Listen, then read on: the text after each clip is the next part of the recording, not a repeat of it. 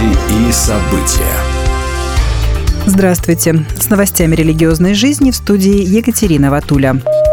Папа Римский призвал освободить похищенных на Гаити монахинь и остановить насилие. Об этом понтифик сказал, выступая перед верующими, собравшимися на площади Святого Петра в воскресенье, сообщает Евроньюз.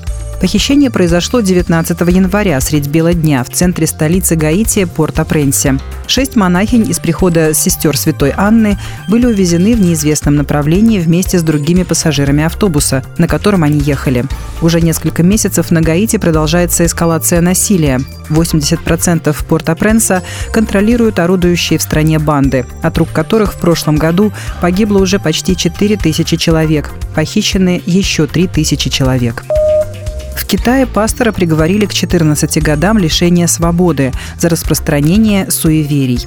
Народный суд города Ганьцзиньцзы в городе Даляне приговорил известного пастора Кана Сяо Юна к 14 годам тюремного заключения, сообщила радио «Свободная Азия», добавив, что его жена Ван Фэйнин получила 4 года лишения свободы, еще 4 члена церкви – сроки от 3 до 10 лет. Служители Кан и Ван переехали в Далянь из Ухани в 2018 году и основали сеть домашнего ученичества – онлайн-платформу для проповедей. В октябре 2021 года полиция их арестовала. Считается, что причиной репрессий стало большое количество подписчиков Кана в интернете и неофициальный статус его церкви.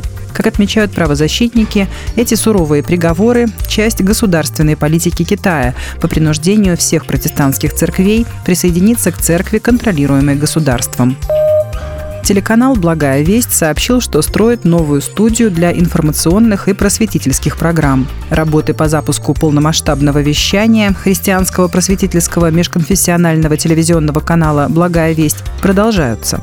После получения лицензии на вещание и открытия студии для авторских программ епископа Рика Реннера, следующим этапом стало создание многофункциональной студии для производства информационных и просветительских программ. Ранее для работы над ними требовалась аренда помещений. Новая студия размещена в помещении, где ранее проходили съемки программ епископа Рика Реннера «Измени свой мир», «Домашняя группа с Риком Реннером» и других. В ноябре начался процесс реконструкции. Исполнительный директор телеканала «Благая весть» Юрий Рулс призвал всех неравнодушных жертвовать на ремонт телевизионной студии и молиться за этот проект.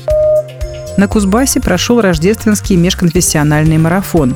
Как сообщили в пресс-службе Церкви Христа Воскресшего, сейчас администрация региона способствует построению межконфессиональных отношений, благодаря чему Объединение Церквей Христа Воскресшего провело с 8 по 13 января в рамках рождественской недели ряд благотворительных мероприятий совместно с Библейской церковью евангельских христиан-баптистов, сотрудничество с которой уже стало доброй традицией, был устроен рождественский праздник для детей и взрослых с особенностями здоровья и детей из детских домов и интернатов. Рождественские мероприятия были проведены также в медицинских учреждениях, где пациенты и персонал услышали благую весть. 7 января с участием Церкви Христа Воскресшего праздничное богослужение прошло в Баптистской церкви «Слава Божья», где был показан музыкальный спектакль «Необыкновенный заказчик».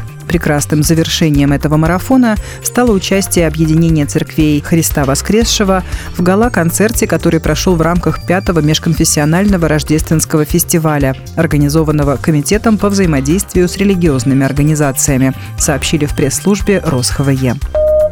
Будьте в курсе событий вместе с нами. А на этом пока все. С вами была Екатерина Ватуля.